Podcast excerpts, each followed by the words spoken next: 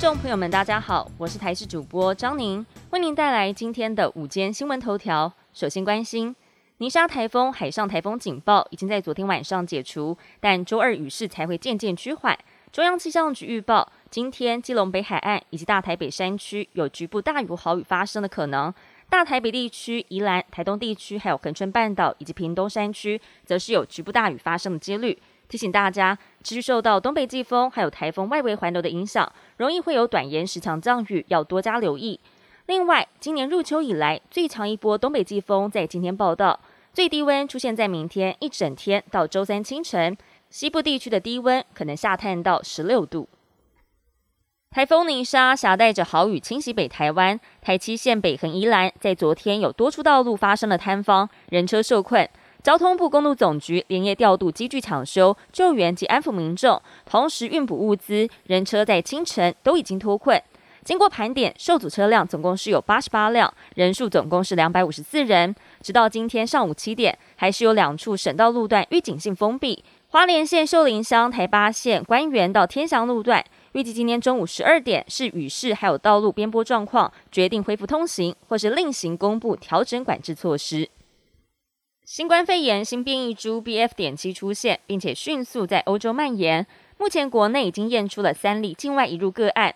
台大医院感染科主治医师谢思明指出，BF. 点七是 Omicron 次变异株 BA. 点五当中的次次变异株，特性是传播力更强，更具有免疫逃脱能力。就算曾经确诊过或是接种过疫苗的人，也可能会再次感染。预测今年的秋冬新冠感染还会大量增加。而谢思明也转述了美国 CDC 专家的论点，表示 BF. 点七在欧洲传播开来，代表 Omicron 可能还会继续称霸新冠世界一段时间，但是他不认为会像某些专家所担心的，替全球带来更大风险。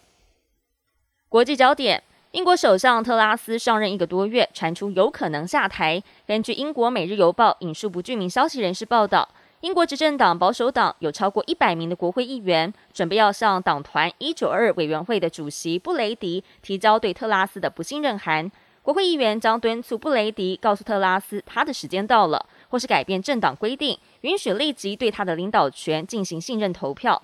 不过，据了解，布雷迪持反对态度，认为特拉斯跟新任财政大臣杭特应该获得三十一号在预算当中提出经济策略的机会。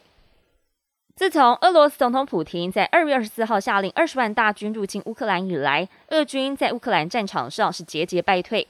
前美军驻欧司令霍吉斯表示，普京犯下了四大错：首先是一开始以为可以靠兵力指导乌克兰首都基辅；其次是研判西方会保持沉默；再来则是低估了被国际社会制裁和孤立的代价；而最后则是误以为可以一箭双雕，让乌克兰从地图上消失的同时，分裂北大西洋公约组织。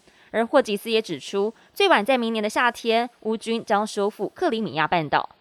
本节新闻由台视新闻制作，感谢您的收听。更多新闻内容，请持续锁定台视新闻与台视 YouTube 频道。